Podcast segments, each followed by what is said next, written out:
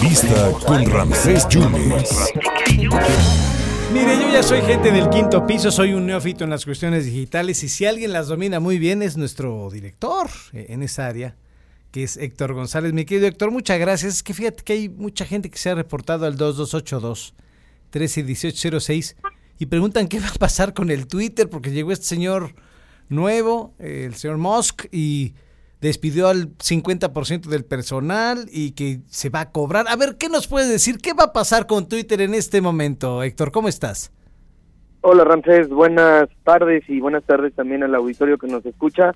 Eh, pues sí, fíjate que ha habido pues mucho de qué hablar en torno a Twitter en los días recientes porque como bien lo mencionas, Elon Musk compró esta plataforma eh, y ya hace algunos días pues entró en operaciones, digamos, él como nuevo director, eh, por, bueno, digamos, como, como dueño de la compañía.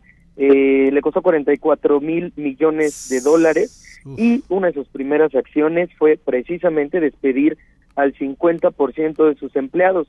Eh, Twitter tiene más de 7 mil empleados en diferentes países del mundo y pues Elon Musk decidió eliminar a 3.700 personas que eh, pues formaban parte de esta plataforma que trabajaban allí. Obviamente, pues esto ha traído mm, pues una molestia muy fuerte de eh, quienes quedaron sin empleo y están promoviendo, por supuesto, también eh, pues muchos problemas, conflictos laborales que Elon Musk tendrá que resolver.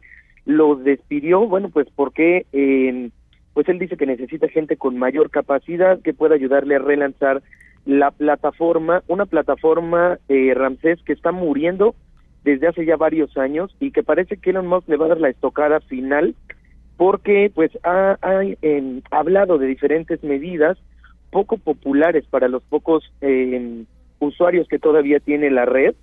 Una de ellas, como bien mencionabas, era que bueno los usuarios que quisieran tener esta palomita azul de verificación en su perfil tendrían que pagar 8 dólares al mes. ¿Para qué sirve esta palomita azul? Bueno, pues es una cuestión muy sencilla. Eh, simplemente verificaba que eh, la persona de la cuenta fuera ella. Y normalmente se venía haciendo por una cuestión de popularidad, porque no cualquier usuario de Twitter puede verificar su identidad, sino solamente aquellos que tienen eh, un número alto de seguidores y que tienen una actividad importante se hacía con la finalidad de, eh, pues, controlar un poco a estas personas que resultan ser, eh, pues, influenciadores, ¿no? Que resultan ser eh, referencia para mucha gente, periodistas, artistas, gente del mundo del espectáculo, gente de la política, que, bueno, pues, como son una referencia, Twitter les otorgaba esta palomita, pues, para que los tweets que salieran de allí estuvieran verificados. Y ahora, bueno, eh, Elon Musk plantea hacerlo como un negocio, como un ingreso para Twitter, de manera que ya cualquier persona, si paga sus 8 dólares al mes, puede tener esa palomita de verificación. Preocupa un poco, Ramsés, porque sobre todo pierde el sentido. El tema de tener una palomita de verificación significaba influencia, significaba seguidores y una actividad importante, y hoy pues va a ser como una suscripción como pagamos a Netflix.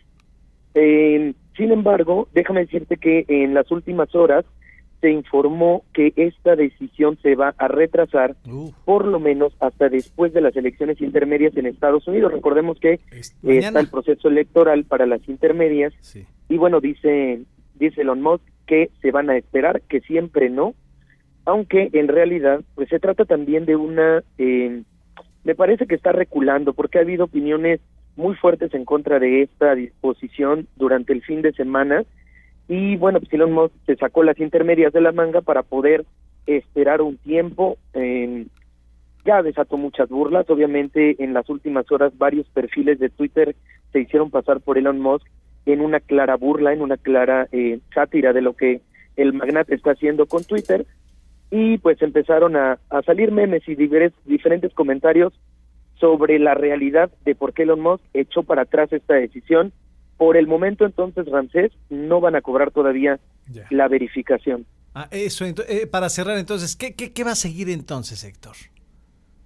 Pues mira, habrá que esperar a ver si de verdad toma esta decisión. Eh, lo que sí es que no vemos de qué manera Twitter pueda revivir, Ramsés.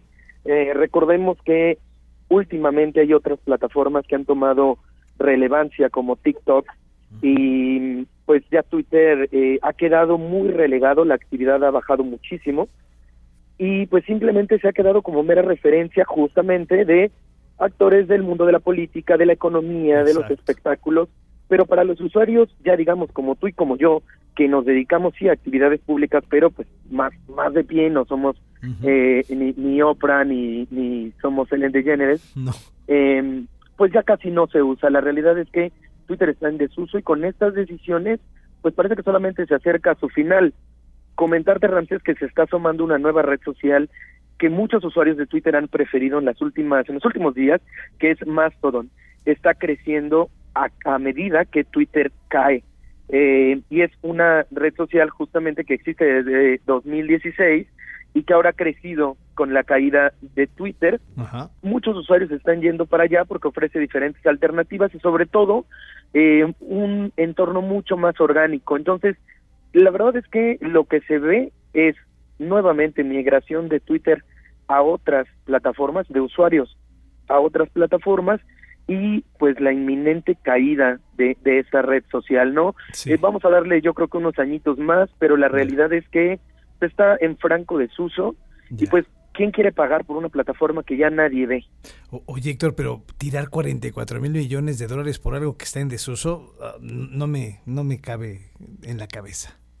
Bueno, recuerda Ramsés que Twitter bloqueó y censuró muchos perfiles eh, fuertes como el de Donald Trump, justamente pues por considerar que hacía comentarios eh, xenófobos, comentarios clasistas que eh, pues generaban un escosor fuerte a nivel público y una de las principales promesas de campaña de Elon Musk para, para comprar Twitter pues era justamente desbloquear a todas estas cuentas. Ya sabes, eh, siempre temas políticos y económicos detrás de estas decisiones, porque no me parece que Elon Musk tome una decisión así para tirar tanto dinero. Pues sí, yo así, así lo veo, que ni tú ni yo los vemos en, un fin de semana. Te mando un abrazo, Héctor, y muchísimas gracias, ¿eh?